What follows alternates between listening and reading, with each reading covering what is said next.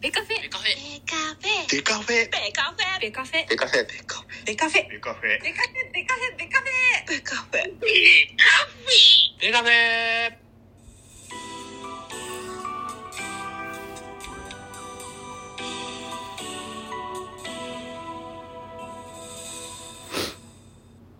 ベースボールトークバラエティポッドキャスト番組。野球トークベースボールカフェキャン中世は各種ポッドキャストで配信中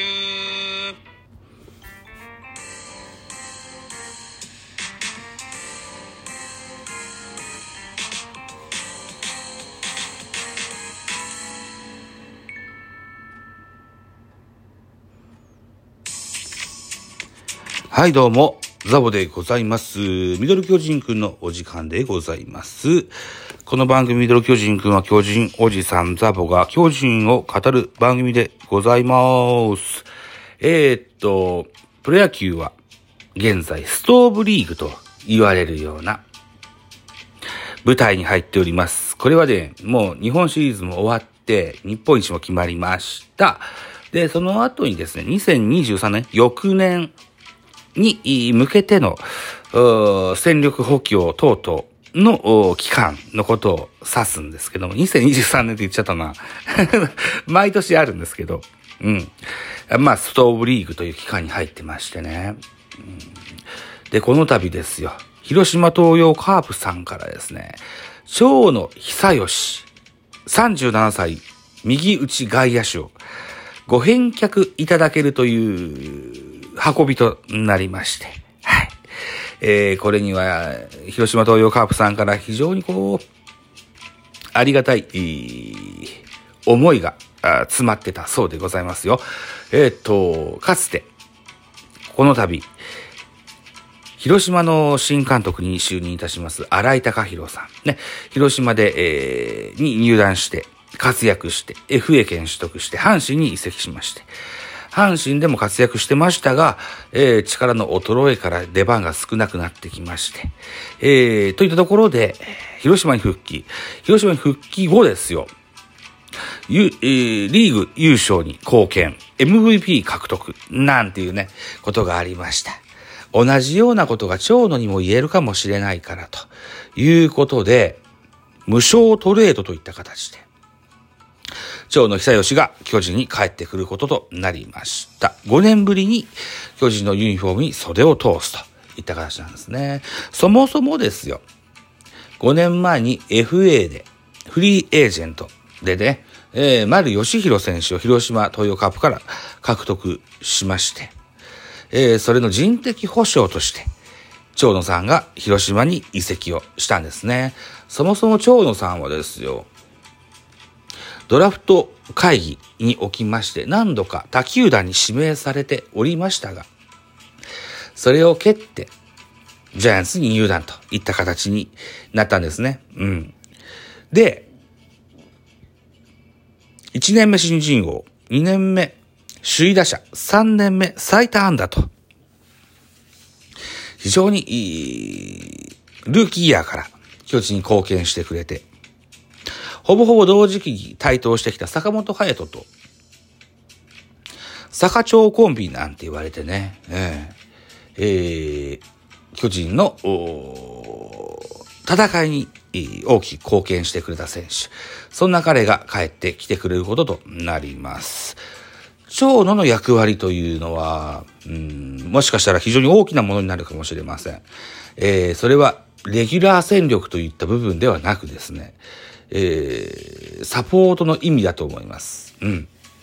えー現在、巨人は、さっき言った坂本隼人、ね、えーが、アンタッチャブルな、そんなポジションについてると言えなくもないんですよね。うん。安倍晋之助も引退しました。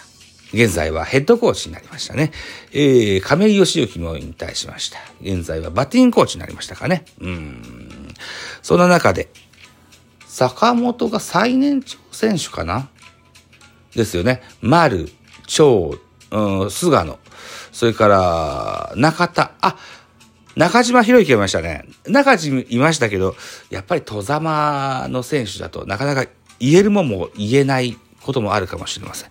そんな中で長野久義が帰ってきたっていうのは、こう、うーん、一個、お兄ちゃんが帰ってきたなというふうな感じになるかもしれません。うん。坂本にとってはいいことだと思います。はい。彼の現役生活の部分でも、延命につながるかもしれないなというようなことだと思います。さらに蝶のですよ、うん、その坂本のお目付け役プラスですね、えー、仕事、プレイヤーとしての仕事はやっぱ代打の切り札になるでしょう。右の代打の切り札が期待されるんじゃないかと思いますね。うん。えー、かつて、打ってよし、守ってよし、走ってよしと言われた長野でしたが、えー、膝の怪我と、腰の怪我とで結構ズタボロです。うん。やっぱ、もう、キャリアとしては最晩年に入ってますんでね、えー、この移籍、えー、巨人に、えー、復帰といった形になった時には、代打の切り札、あと体調が良ければ、ね、スタメンでも出れる、出ることもあるでしょう。なんせ今年はですよ、長野に広島戦で、満塁本塁ホームランと、満塁ホームランと、ソロホームラン確か1イニングで2本食らってなかったっけ？そんなゲームあったような気がします。